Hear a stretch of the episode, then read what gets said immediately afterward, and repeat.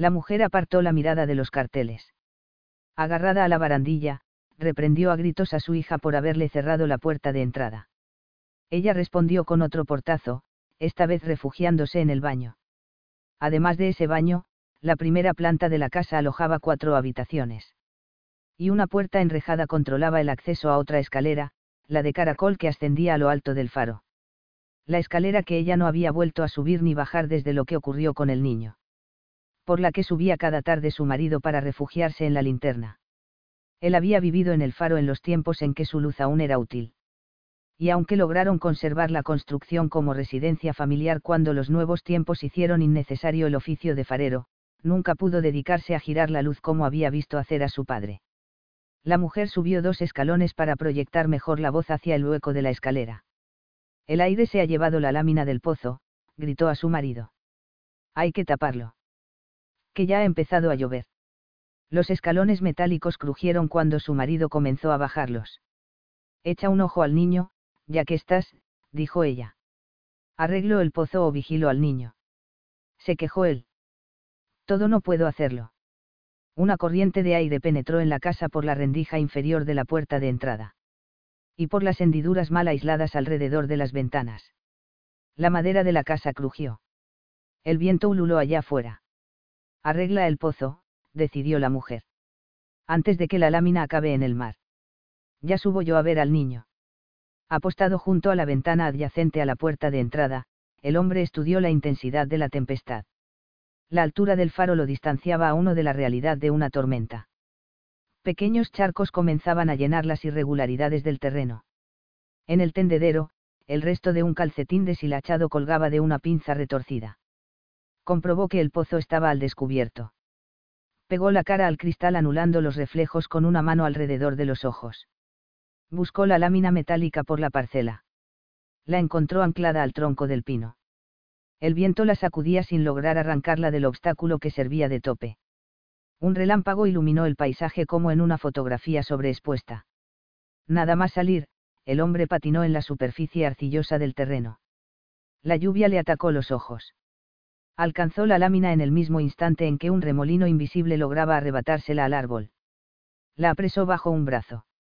Un golpe de aire empujó el falso alerón, desequilibrando al hombre en mitad de un paso evitó la caída con un giro que hubiera resultado cómico en una película muda. De camino al pozo, buscó entre las piedras blancas que delimitaban la senda de grava que conducía hasta la calle. Levantó una de las más pesadas. La utilizó para aprisionar el cuadrado de techo ondulado sobre el pozo, colocándola a ojo en el centro común del agujero y la lámina. Comprobó que resistiría el embiste del viento tirando hacia arriba desde una esquina. Alguien gritó dentro de la casa. El filo del metal le abrió un corte en el pulgar.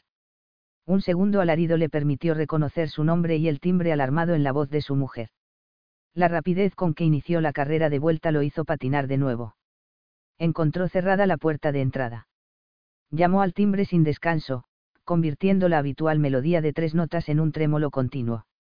Fue la abuela quien abrió. ¿Qué ocurre? preguntó el hombre. No sé, acabo de oír los gritos también. Estaba en el sótano. Una corriente de aire cerró la puerta. La mujer bajó las escaleras de dos en dos. No está el niño, dijo. No está en su cama. ¿Y dónde está? preguntó su marido.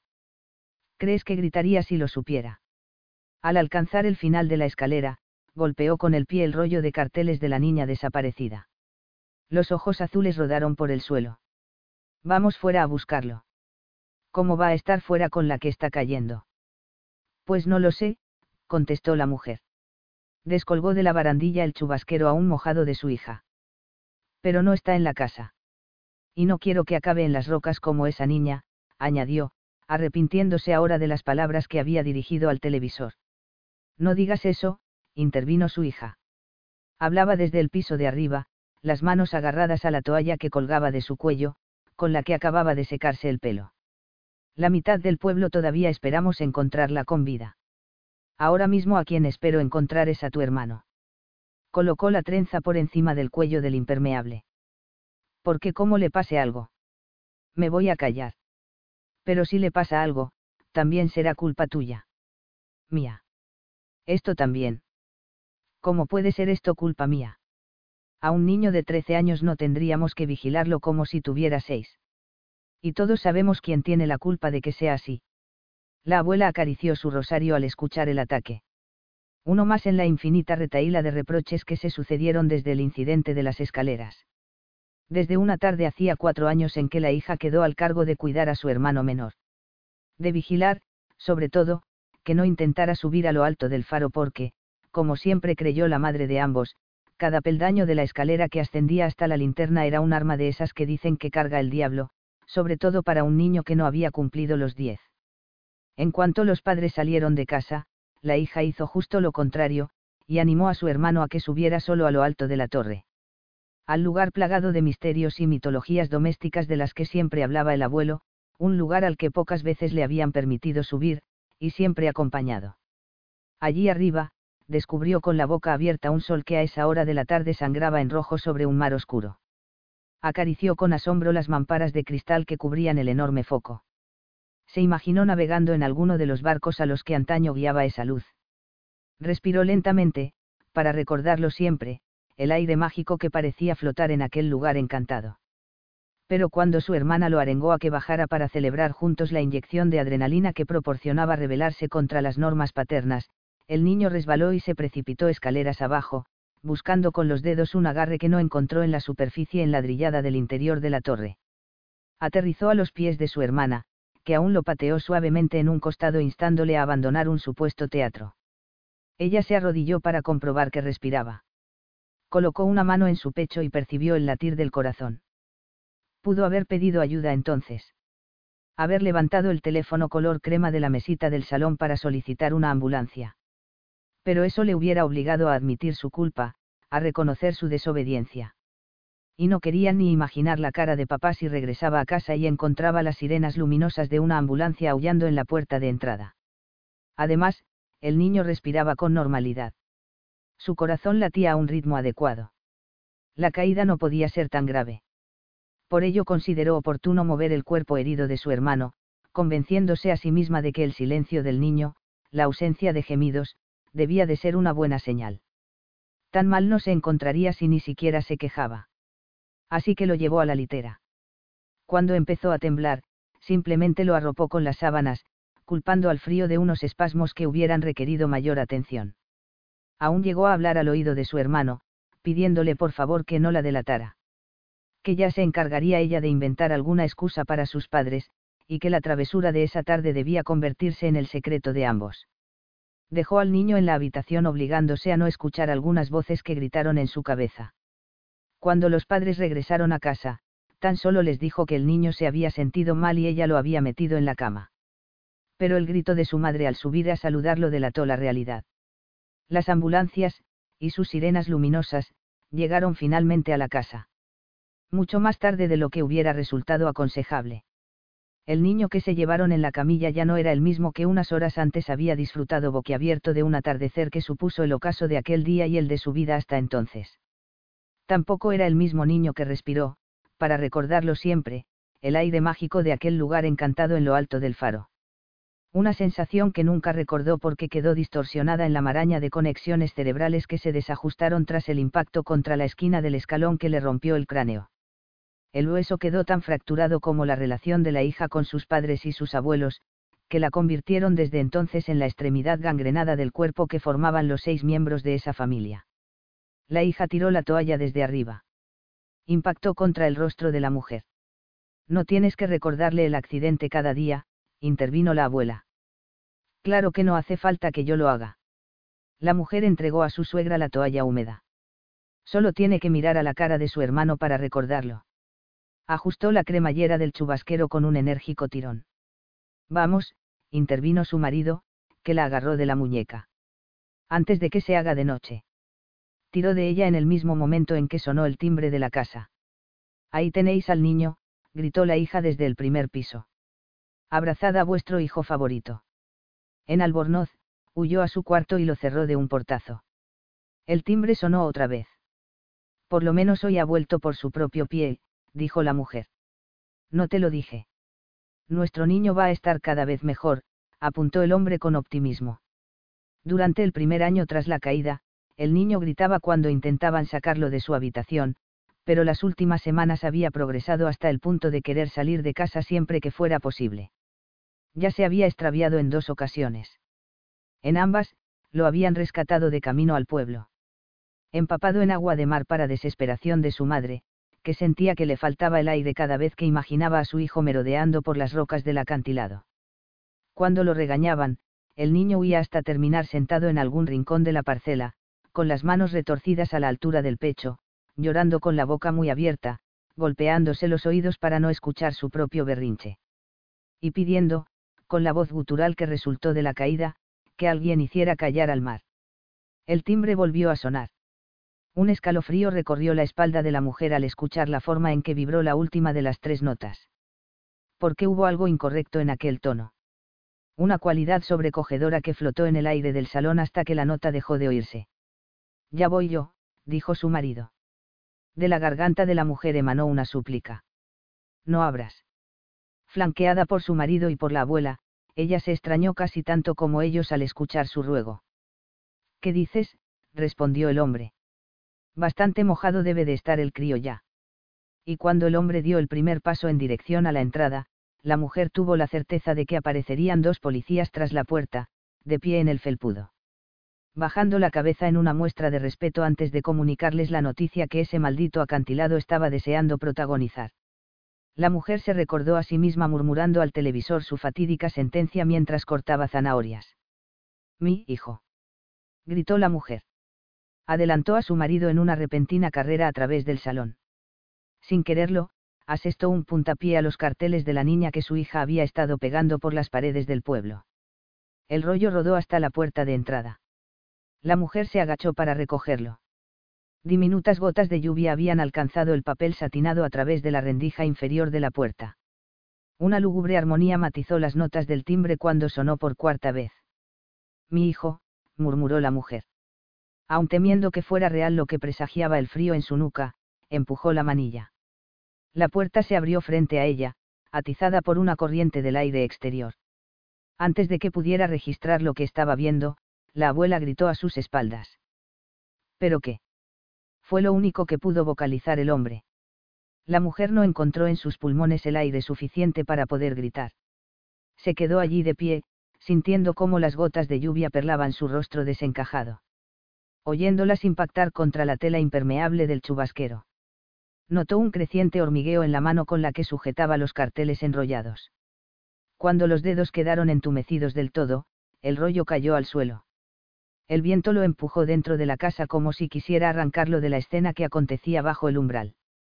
Para que los ojos de la niña en la fotografía no tuvieran que ver lo que había aparecido en la puerta. 23. La mujer no opuso resistencia cuando su hijo la apartó. Tan solo cerró los ojos. Algo blando le rozó los tobillos. El siseo de aquel roce revolvió su estómago. El niño se adentró en el salón, acompañado del olor a tierra mojada con que la tormenta impregnaba el aire.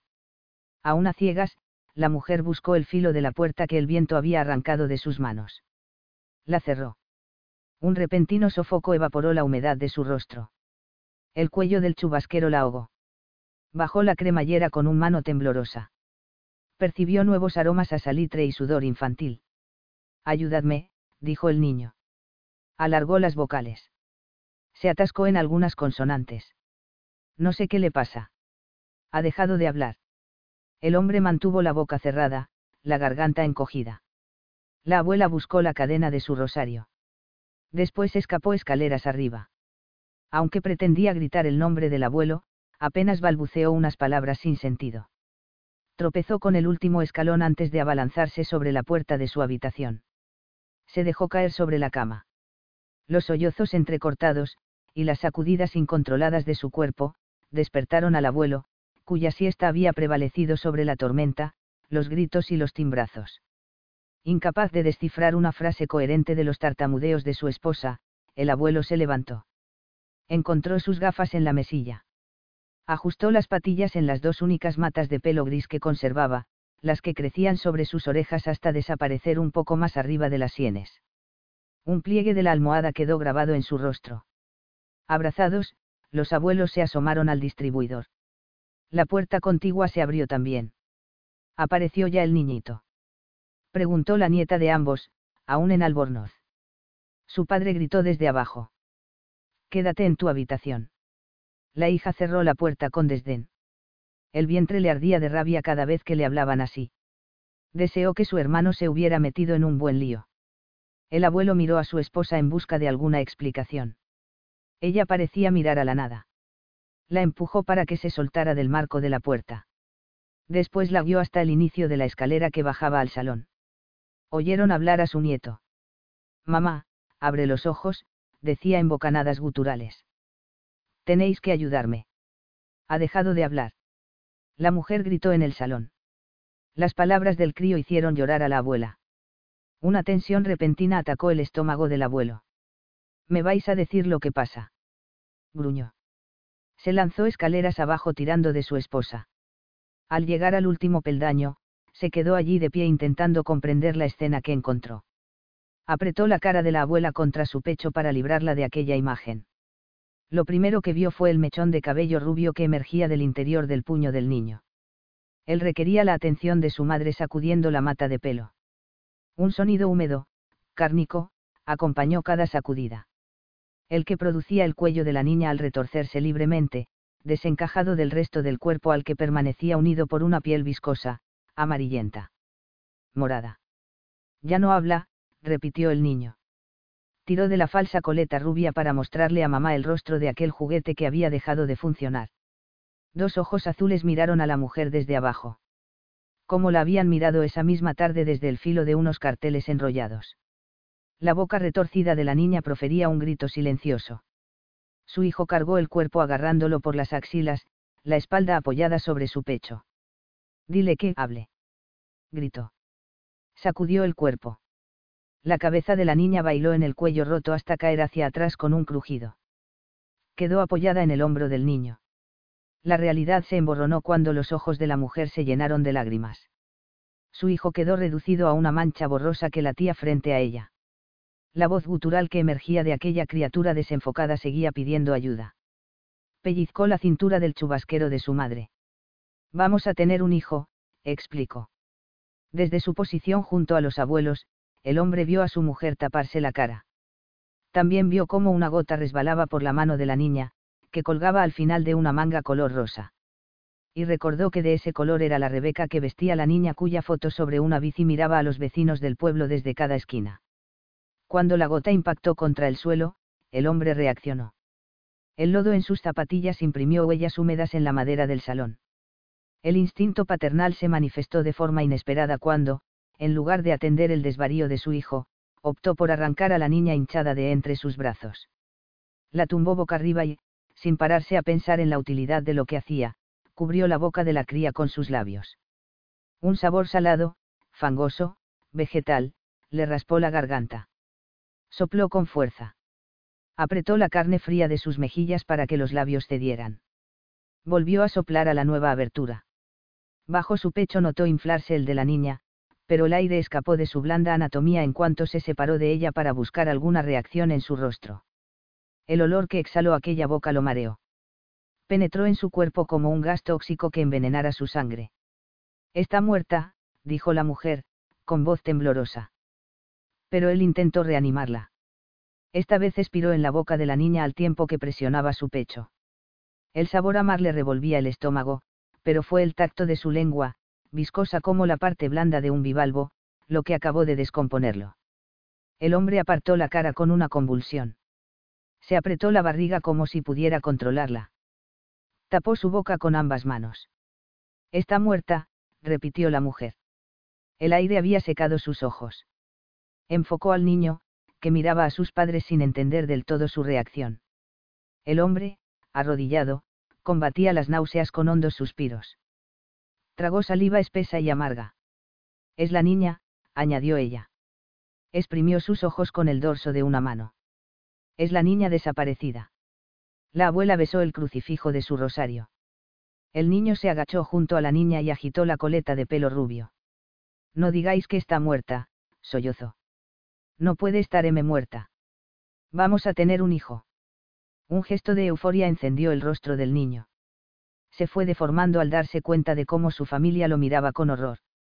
Cuando soltó la coleta, la cabeza de la niña cayó al suelo como una vieja calabaza. El rostro confundido del niño conmovió a su madre a pesar de las manchas de sangre que advirtió en su ropa. A pesar del barro que ensuciaba su cara. A pesar de un solitario cabello rubio que brilló como un filamento dorado enredado entre sus dedos. La mujer abrazó a su hijo. Un alga colgaba del hombro sobre el que apoyó la barbilla. El niño lloró de manera escandalosa. Ella lo sujetó para evitar que se golpeara. Lo tranquilizó hablándole al oído. Acarició la parte de atrás de su cabeza, escurriendo de su pelo agua de mar. También desprendió con el roce guijarros de arena de playa. Cuando el niño se calmó, colocó la cara frente a la de su hijo. ¿Qué has hecho, mi vida? Peinó con los dedos el flequillo mojado del niño. La he cuidado. ¿A quién has cuidado? A la niña que encontré en las rocas, dijo señalando el cuerpo tirado en el suelo. Encontraste una niña en las rocas. El niño asintió. ¿Cuándo? Hace M mucho. ¿Cuánto es mucho? Unas horas. Preguntó esperanzada. El niño mostró una mano, la muñeca plegada hacia adentro. Movió los dedos contando a su extraña manera. Cinco, concluyó. Cinco días. Estaba. Un suspiro entrecortado anuló la voz de la mujer. Cuando la encontraste, estaba. La presión en el pecho le impidió seguir hablando. Su marido rodeó el cuerpo de la niña. Cuando pisó una brocha de pelo adherida a la madera, el rostro azulado de la niña se sacudió en un espasmo de vida artificial. El hombre apartó la mirada. Se arrodilló junto al niño. Escúchame, lo agarró del mentón. La niña, estaba viva. El niño arrugó el entrecejo, concentrado. Sus padres escudriñaron las arrugas de su frente tratando de adelantarse al proceso de pensamiento de su hijo. Porque ya en ese momento entendieron el diferente escenario al que se enfrentarían dependiendo de aquella respuesta. El abuelo contuvo la respiración. La abuela miró a su nieto. La frente del niño se alisó. Sonrió. Estaba viva, dijo como si fuera una buena noticia. Ha dejado de hablar. La lengua vibró contra el paladar más de la cuenta, ha dejado de hablar hoy. Tras unos instantes de horrorizado asombro, el hombre estalló. Dios. En la primera planta, el grito encogió los hombros de su hija, que leía tirada en la cama. Un extremo de su boca se curvó hacia arriba. Su hermano se había metido en algún lío. Uno grande. Quizá tan importante como para hacerle bajar del pedestal de héroe al que lo habían ascendido desde el accidente. La sonrisa se completó en su rostro, achinando sus ojos. Pasó una página del libro. Abajo, su padre gritaba en rabiosos burbujeos de saliva. Dios. Dios. Dios. Apretó sus sienes con los puños, incapaz de soportar la presión que sintió en la cabeza. Se levantó, sacudido por una descarga de pánico. Caminó por el salón, clavando los talones en el suelo y las alfombras que encontró a su paso. Pegotes de barro quedaron adheridos al tejido sorteó el sofá en el que la familia se reunía por las noches a ver películas. Esquivó el baúl, el reloj de cuco y dos lámparas de pie que iluminaban el salón. Cuando una silla se interpuso en su errática trayectoria, la agarró del respaldo y la lanzó contra la pared. Los cristales de las ventanas vibraron con el impacto más de lo que habían vibrado con el último trueno. El teléfono color crema cayó al suelo desde la mesilla. El auricular de color crema permanecía unido a su base gracias al cable rizado que las mujeres de esa casa retorcían entre los dedos mientras conversaban. El niño empezó a llorar. Dios. repitió su padre. Vas a tener que calmarte, dijo el abuelo. Mira cómo estamos todos. El hombre dejó escapar un último alarido. Alivió parte de la tensión que entumecía sus músculos. Entonces pudo observar con serenidad al resto de su familia. Su mujer había sentado al niño en el suelo, abrazándolo como si amamantara un bebé gigante. La abuela, encogida por el miedo, los miraba agazapada contra el cuerpo del abuelo, que luchaba por mantener la calma. La niña desaparecida yacía en el suelo en la posición en la que él la había dejado. A juzgar por su aspecto, el niño parecía que había dicho la verdad, la niña no llevaba mucho tiempo muerta. Desde luego no los seis días que habían transcurrido desde su desaparición. La piel estaba amoratada y presentaba cierta textura viscosa, pero no olía a descomposición. Ni presentaba signos claros de putrefacción. El hombre aventuró que habría estado expuesta mucho tiempo al agua del mar, a los golpes de las olas y a... Cuando pensó en otros golpes, los que imaginó que podría haberle propinado su hijo, sintió ganas de arrojar otra silla contra la pared. ¿Qué le has hecho? gritó al niño. Se abalanzó sobre él, incapaz de detener su furia. La mujer bloqueó con la espalda las intenciones de su marido. El abuelo se liberó de la abuela, que se quedó de pie con los brazos colgando. Agarró al hombre del cuello, tirando de él para separarlo del crío, que temblaba entre los brazos de su madre. Cuando el hombre vio el rostro asustado de su hijo, el ataque de rabia se desvaneció por completo. Logró zafarse del abuelo. Abrazó a su mujer sobre el chubasquero. El niño quedó cobijado entre el cuerpo de ambos. El hombre pidió perdón varias veces. ¿Qué es lo que has hecho? susurró.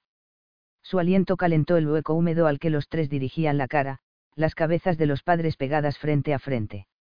La he cuidado, dijo el niño. Estaba en las rocas. La consonante silbó entre sus dientes. No se movía. Pero hablaba. Con las rocas. Y conmigo. ¿Por qué no has dicho nada? El niño parpadeó en silencio. Como esperando una pregunta que mereciera la pena responder. Un olor amargo inundó el interior de aquel abrazo cuando el niño respiró hondo. Vamos a tener un hijo, dijo. ¿Un hijo? preguntó la mujer. Un hijo, repitió él. ¿Por qué? ¿Por qué le he hecho esto? Le he hecho así. El niño movió el cuerpo en sacudidas para explicarse. Movía la pelvis atrás y adelante, atrás y adelante, atrás y adelante. Le he hecho un hijo en la tripa, susurró. La mujer agarró el cuello del niño. Lo apretó para que detuviera aquella repugnante representación. Él se encogió, retorciéndose con una especie de maullido, mientras su madre recordaba lo que algunos diagnósticos médicos presagiaron. El maullido del niño cesó. El abrazo paterno se disolvió. De pie, los cuatro adultos intercambiaron miradas tan profundas como impenetrables eran los misterios en el cerebro del niño. Un silencio mortuorio se apoderó de la estancia, roto únicamente por el sonido de la lluvia golpeando el tejado. Otras gotas, mezcla de agua dulce y salada, resbalaron por el rostro de la niña hasta caer en el charco que enmarcaba su silueta en el suelo. La mujer enganchó la cremallera del chubasquero para terminar de abrirlo. Se lo quitó y lo sacudió, salpicando a su hijo. Déjame, le dijo cuando intentó abrazarse a sus piernas. Bajo la atenta mirada del resto de su familia, la mujer se acercó al cadáver. Dejó caer el abrigo sobre el cuerpo. Lo cubrió desde la frente hasta la cintura. Las manos sobresalían a ambos lados de la improvisada mortaja. Las empujó bajo la prenda con los pies. ¿Qué vamos a hacer? ¿Qué opciones tenemos? preguntó su marido. El abuelo intervino. ¿Acaso tenemos opciones? Tras pensarlo unos segundos, el hombre insistió. Las tenemos. Un silencio total fue la única respuesta. ¿Cómo vamos a explicar esto? La mujer señaló el bulto a sus pies. La abuela tuvo que agarrarse a la barandilla para mantenerse en pie. La ha matado mi nieto, dijo, y se persignó de inmediato. Mi nieto ha matado a esa niña. No sabemos si la ha matado él, dijo el hombre. Tampoco ha hecho nada por salvarla, rebatió su mujer, y volvió a preguntarle al niño, ¿cuántos días hace que la encontraste? Contó con la mano retorcida a la altura del pecho. 5. Su madre utilizó la respuesta como prueba. Y dice que hablaba, continuó. O sea que estaba viva. La niña debió de caerse a las rocas cuando desapareció. En alguno de esos desniveles. Y nuestro hijo la encontró. La voz le falló al recordar las dos veces que el niño se había escapado en los últimos días. Y cómo había aparecido empapado en la calle, camino del pueblo. La mujer cerró los ojos. La oscuridad le mostró una imagen de su hijo sacudiendo la pelvis sobre el cuerpo herido de la niña. Dios mío, ¿qué vamos a hacer? Aspiró saliva de forma sonora. Se masajeó la nuca con ambas manos. Gimió de dolor, de desesperación, de asco. Cuando sintió que su marido la agarraba de la cintura, abrió los ojos. ¿Qué vamos a hacer? repitió. Como si no lo supieran, explicó a los demás que la niña protagonizaba los informativos de todas las televisiones. Que la había visto en las noticias esa misma tarde, mientras cortaba zanahorias, antes de que empezara a llover. Que el país entero estaba buscándola. Que el pueblo había organizado partidas de voluntarios para peinar la isla. Hasta nuestra hija acaba de estar pegando carteles con su foto, dijo al tiempo que señalaba el rollo que el viento había arrojado al fondo del salón. El hombre se llevó un dedo a la boca para que no alzara la voz. Lo que menos necesitamos es que se entere su hermana también. Pues habrá que decidir, espetó la mujer. Nuestro hijo es menor, expuso el hombre. Y no está bien. ¿Qué pueden hacerle? Esa niña tiene conmovido al país entero. Imagina lo que pasará cuando sepan lo que nuestro hijo ha hecho con ella. Sacudió la cabeza para apartar la imagen que su mente se empeñaba en proyectar. Adiós a su vida. Por segunda vez. Los ojos se le empañaron, llenos de tristeza y culpa, al recordar con nostalgia al niño que se despidió de ella la tarde del accidente. Y esta vez será para siempre. Esto nunca se le va a perdonar. La mujer se mordió el interior de los labios para evitar llorar. No es justo. Otra vez no. El hombre apenas pensó en el proceso judicial. Le bastó imaginar el futuro del niño sometido para siempre al rechazo popular.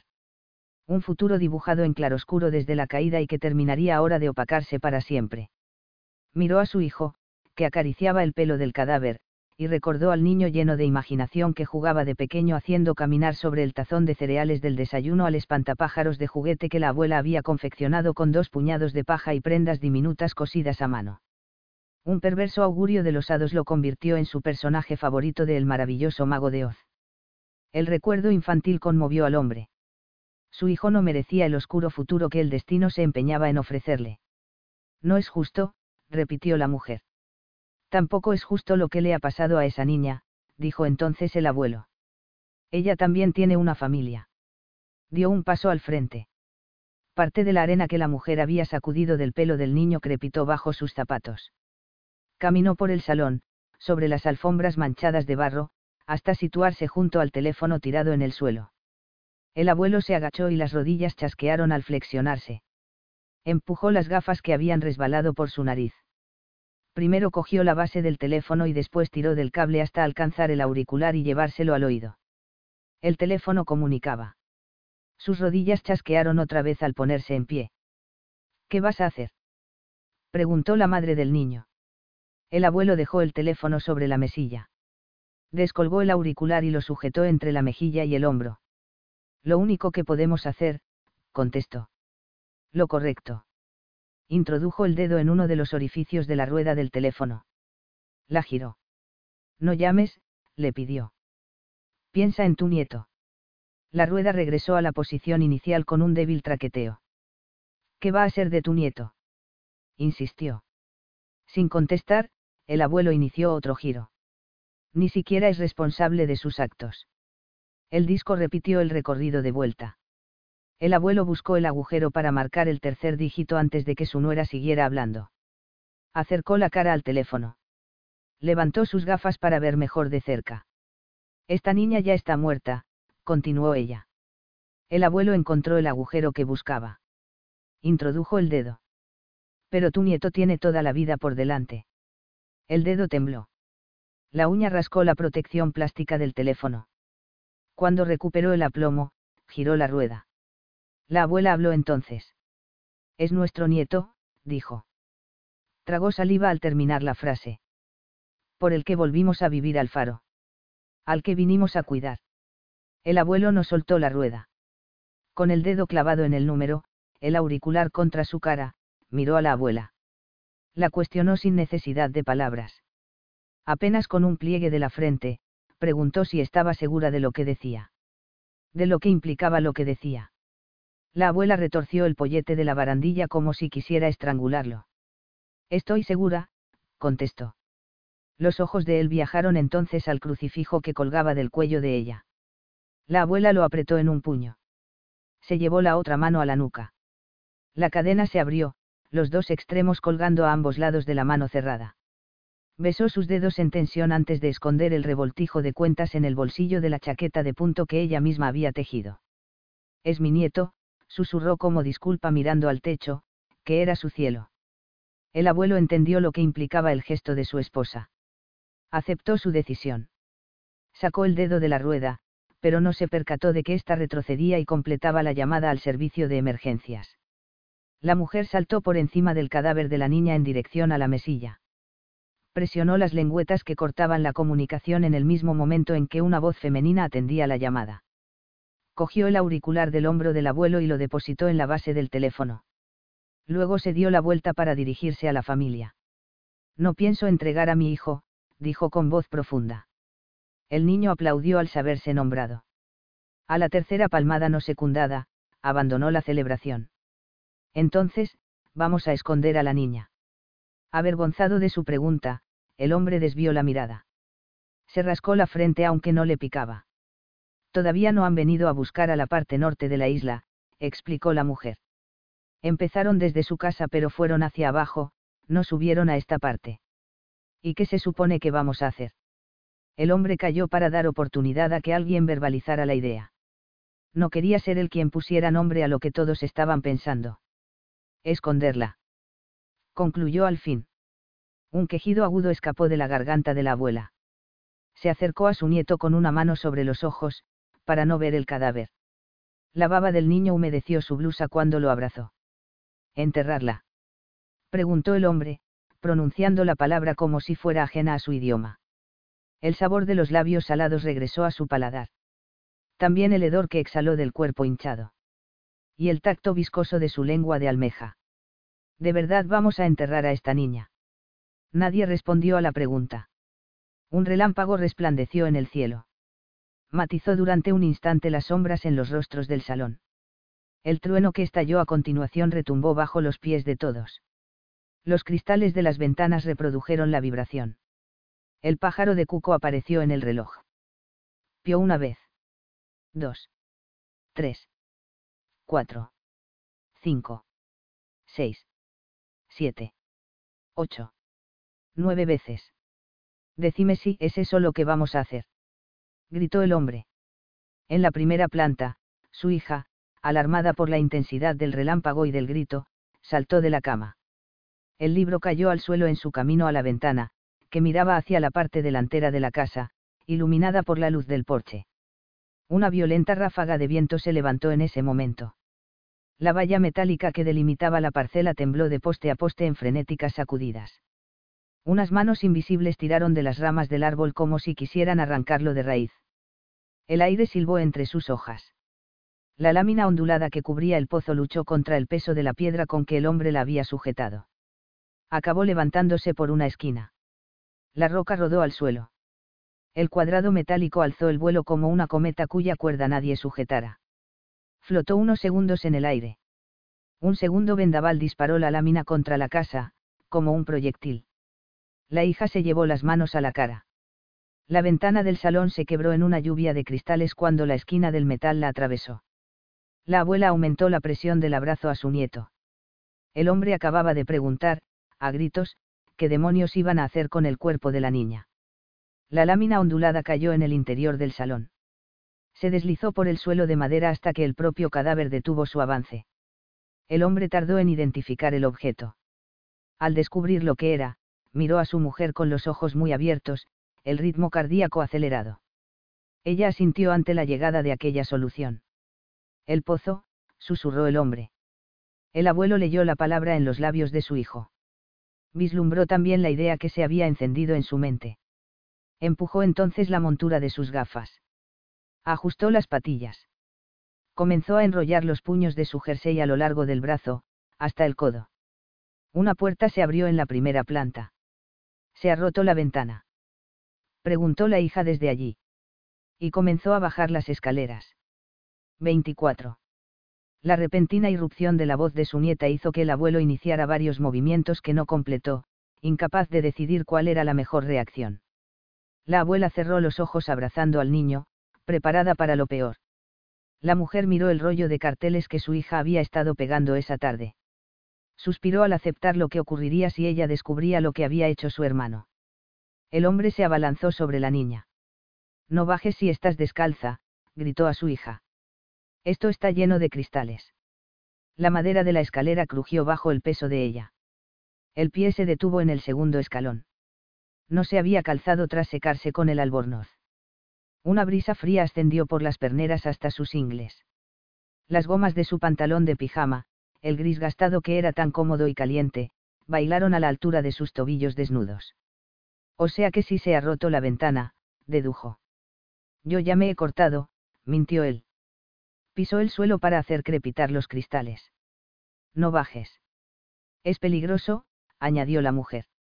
Hubo unos segundos de silencio. Varias miradas cruzaron la estancia. Entonces el niño gritó. Vamos a tener un hijo.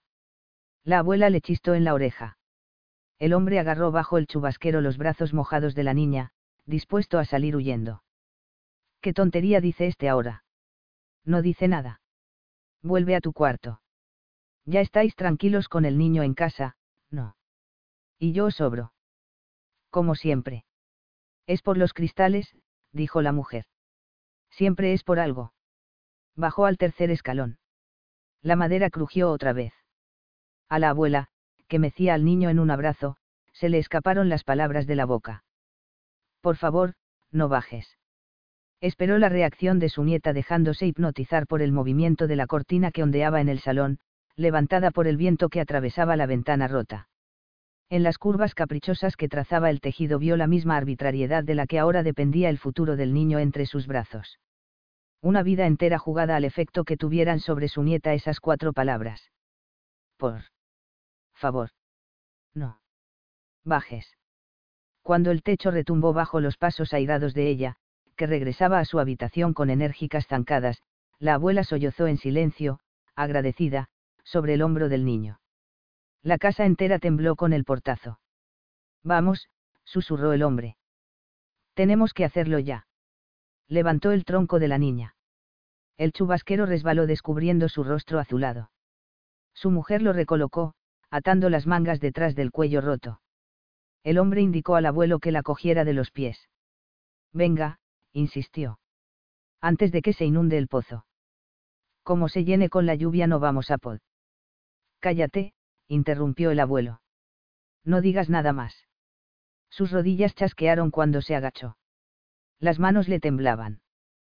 Que Dios me perdone, murmuró. Al rodear con los dedos los tobillos de la niña, tan finos que casi parecía que pudiera cerrar el puño por completo, un vértigo le sacudió. Y al levantar el pequeño cuerpo, tan ligero como el de su nieta hacía años, cuando la sujetaba de la tripa para hacerla volar como un aeroplano surcando las alturas de ese mismo salón, el vértigo se transformó en rechazo hacia sí mismo. Abrió las manos. El tacón del único zapato que conservaba la niña golpeó el suelo en un tétrico e incompleto paso de claque.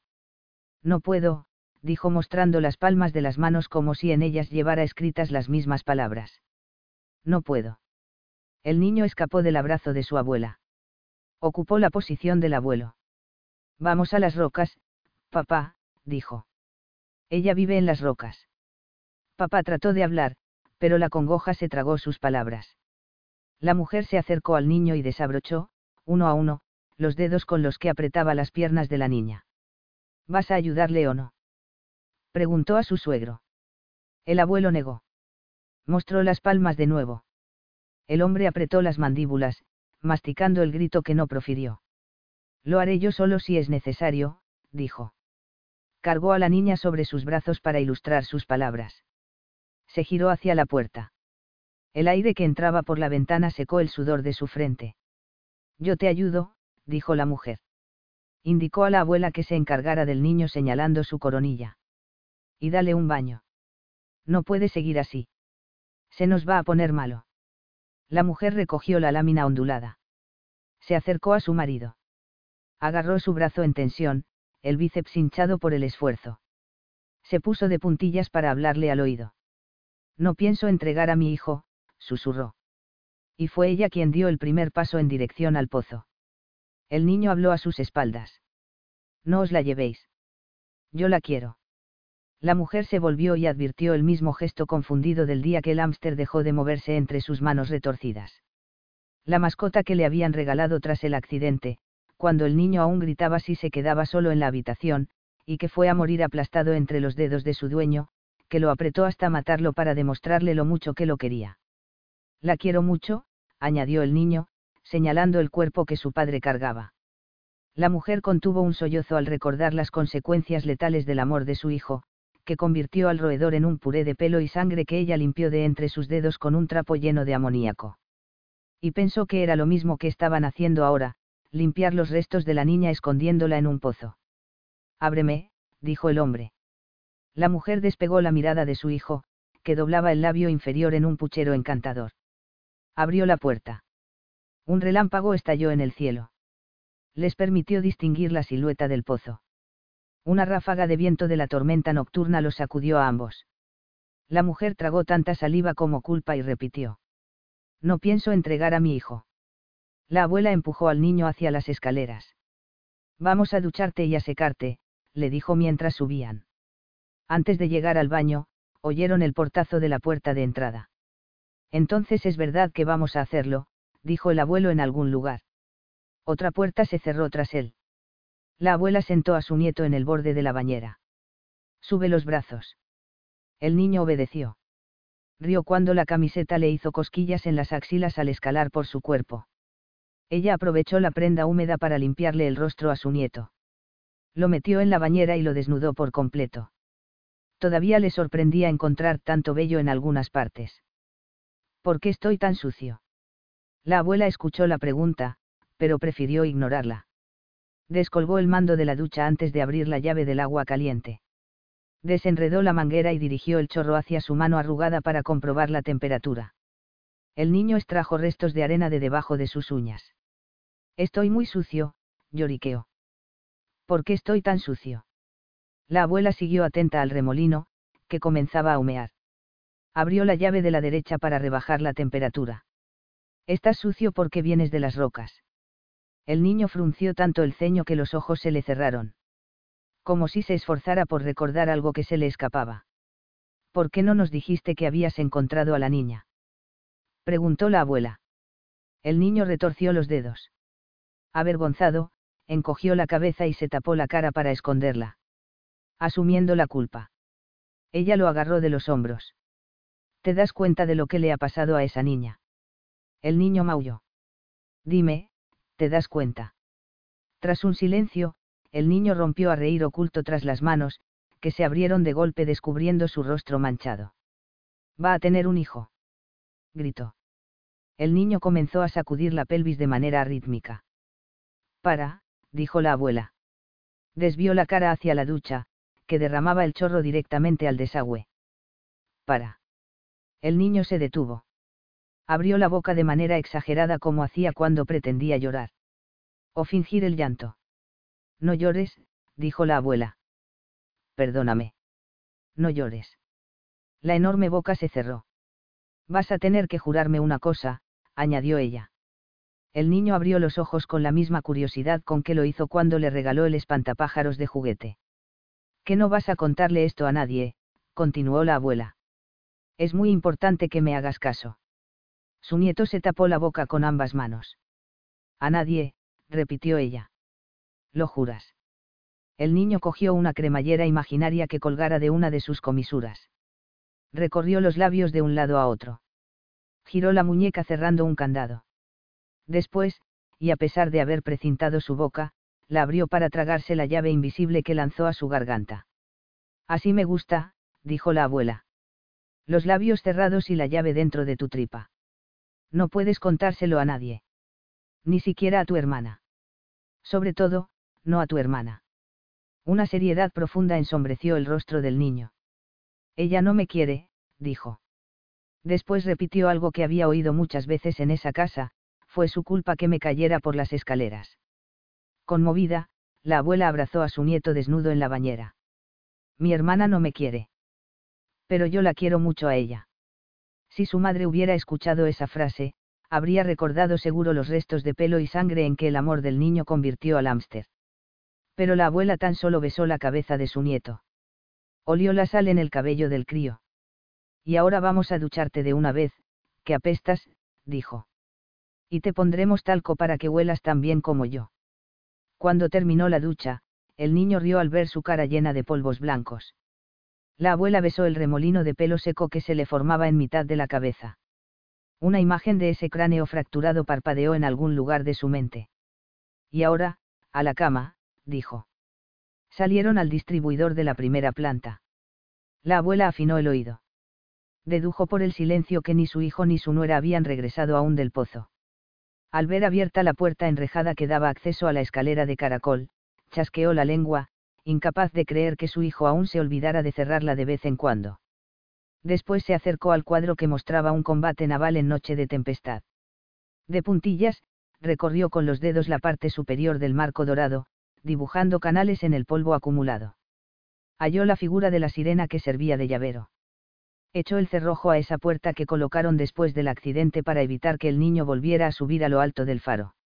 Lamentándose como siempre de no haberla instalado aunque fuera un día antes devolvió las llaves a su escondite. Pasaron sin detenerse frente al cuarto de la hija, sin sospechar lo que estaba ocurriendo allí dentro. Cuando la abuela quiso cerrar la persiana y se asomó a la ventana del niño, contigua a la de su hermana, dejó de respirar. ¿Qué te pasa?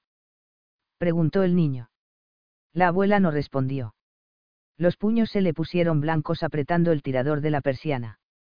Ahí fuera, bajo la lluvia, dos siluetas oscuras rondaban el pozo. E intuyó lo que estaría ocurriendo en la habitación de al lado. En efecto, el rostro de su nieta tras el cristal había observado todos los movimientos del hombre y la mujer. Un círculo de vaho creció en diámetro y opacidad con cada respiración de su boca, la nariz pegada a la ventana.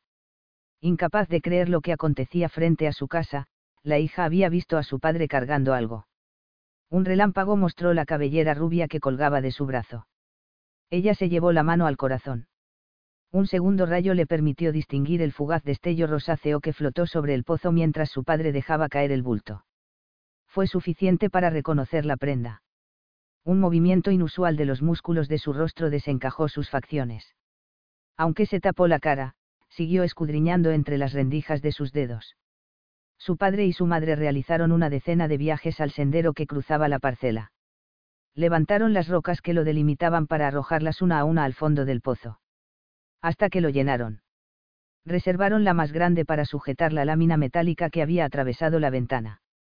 Después los vio regresar a casa, momento en que ella salió disparada al salón. Desde el cuarto del niño, la abuela distinguió la silueta de su nieta atravesando el distribuidor. Terminó entonces el movimiento iniciado con el tirador de la persiana, dejándola caer como una guillotina de plástico gris que cegó por completo la ventana. Recuperó del bolsillo el rosario del que antes había renegado. Se lo abrochó al cuello, recibiendo complacida el peso del crucifijo. Por la señal de la Santa Cruz. Recitó, dibujando tres cruces sobre su frente, su boca y su pecho, amén. ¿Qué pasa? preguntó el niño bajo las sábanas. La abuela se acercó a la puerta la cerró suavemente para proteger a su nieto de lo que pudiera escuchar. No pasa nada, respondió. Se sentó al borde de la cama, ajustando la colcha. Al pensar que podía ser la última vez que lo hacía, una lágrima asomó a sus ojos. La secó antes de que el niño la viera. Enséñame eso que sabes hacer con la boca, dijo para desviar su atención. Eso del grillo. La mueca que tenía por sonrisa iluminó el rostro del niño. Después colocó los labios de cierta forma, silbando entre ellos a la vez que el aire expulsado los hacía vibrar. Imitando a la perfección el canto de los grillos en la parcela. La abuela escuchó a su nieto intentando abstraerse de lo que ocurría en el salón. La hija descubrió a sus padres empapados en mitad de la estancia. Se agarró a la barandilla para detener el temblor en sus manos. Habló desde el penúltimo peldaño de la escalera. ¿Qué habéis hecho? preguntó. ¿Qué es lo que has visto? Cambió su madre la pregunta. Lo he visto todo. Entonces ya lo sabes, dijo el hombre. Las palabras sonaron graves. Pesadas. Lanzadas de uno a otro como habían lanzado las rocas sobre el cuerpo de la niña. Era ella. Señaló con la barbilla el rollo de carteles en mitad del salón. Sus padres intercambiaron una mirada, sin saber qué responder. Ha sido mi hermano. El aire que entraba por la ventana ajustó el pijama gris a las curvas de su cuerpo. Más o menos, contestó la mujer. Él no es responsable de sus actos. ¿Qué le ha hecho? No quiera saberlo, dijo el padre. ¿Y no habéis llamado a nadie? Preguntó. ¿Tú qué crees?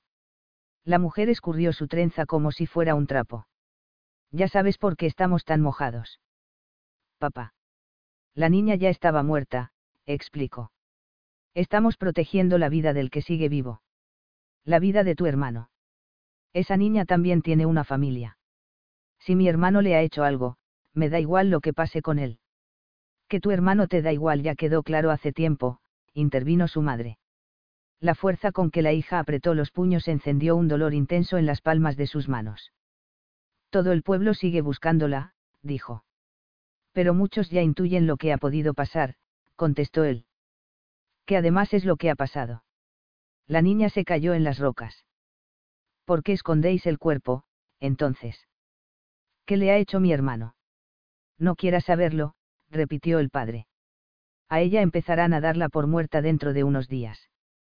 No es el primer niño de esta isla que se mata en el acantilado. Su familia no la dará por muerta. Bueno. Su padre alargó una pausa, pero es que sí lo está. Por culpa de mi hermano. Eso no es así, corrigió su madre. Ah, no. Redujo la tensión de sus puños. Dejemos que lo decida quien lo tiene que decidir. Descendió el último escalón. Pedazos de cristal crepitaron bajo las suelas de goma de las zapatillas que acababa de calzarse. Su padre adivinó sus intenciones y llegó al teléfono antes que ella. Ocultó el aparato tras su espalda. No vas a hacerlo, dijo él. Dámelo. Su hija lanzó una mano al aire. ¿De verdad quieres destrozar a toda esta familia? Preguntó su madre. Ha sido mi hermano. No vosotros.